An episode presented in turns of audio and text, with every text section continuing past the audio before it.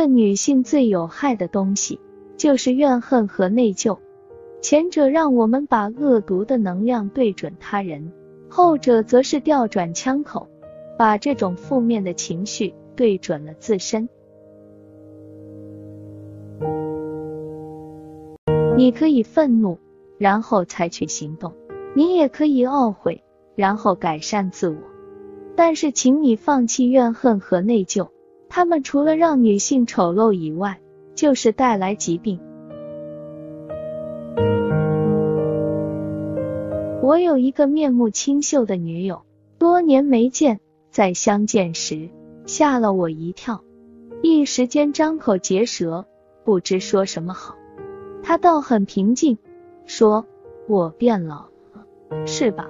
我嗫嚅着说：“我也老了，咱们都老了。”岁月不饶人嘛，他苦笑了一下，说：“我不仅是变老，更重要的是变丑了，对吧？”在这样犀利洞见的女子面前，你无法掩饰。我说：“好像也不是丑，只是你和原来不一样了，好像换了一个人似的，整个面目都不同了。”他说：“你不知道我的婚姻很不幸吗？”我说：“知道一点。”他说：“我告诉你一件事，一个不幸福的女人是卦象的。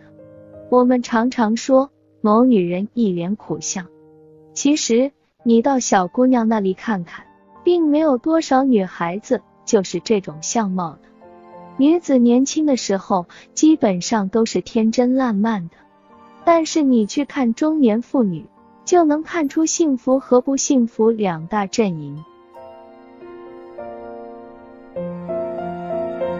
我说，生活是可以雕塑一个人的相貌的，这我知道，但是好像也没有你说的这样绝对吧。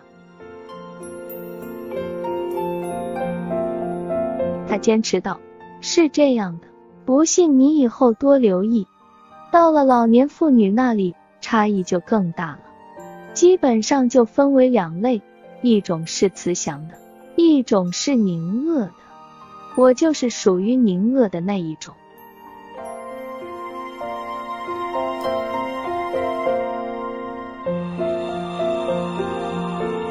我不知如何接下茬，避重就轻说。不过，我们在照片上看到的老年人都是慈祥的。他说：“对呀，那些不慈祥的根本活不了太久。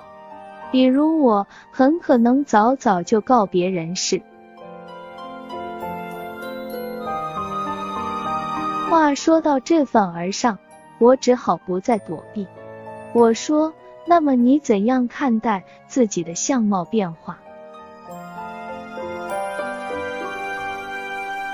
他说：“我之所以同你讲的这样肯定，就是从我自己身上得出的结论。因为我的婚姻不幸福，我又没有法子离婚，所以一直在怨恨和后悔中生活煎熬着，对着镜子。”我一天天的发现自己变得尖刻和凝厉起来，当然这不是一天发生的，别人看不出来，但我自己能够看出来。我用从自己身上得到的经验去看别人，竟是百分之百的准确。我看着他，说不出话来。在这样透彻冷静的智慧面前，你只能沉默。每当我想起他来，心中都像过竹签扎进甲床般的痛。他所具有的智慧，是一种波光诡谲、入木三分的聪明，犹如冰河中的一缕红绳，鲜艳的冻结在那里，却无法捆绑住任何东西。我愿意把他的心得转述在这里。女人会不会？因为心理不健康而变丑，我不敢打包票。因为心理不健康而导致身体上的病患，却是千真万确的。为了不得病，为了不变丑，人们只有更多的让爱意充满心扉。毕淑敏，让女人丑陋的最根本原因。分享完了，我们下期再会。徘徊，风中的云彩，它向我走来，远处那个人还在等待，熟悉的声音